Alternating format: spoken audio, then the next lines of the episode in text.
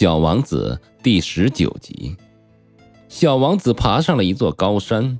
从前他只见过三座火山。他想，我一眼就能看到整个地球和所有的人。但他只看到许多石头山的峰顶像铁针那样尖尖的。他很有礼貌地说：“你好，你好，你好，你好。”回音说：“你是谁呀？”小王子问：“你是谁？你是谁？你是谁？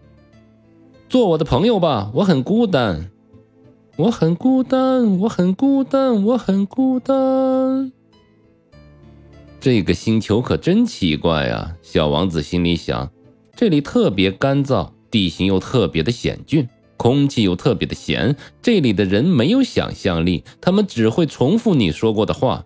在我的星球上。”我有朵花，它总是先开口的。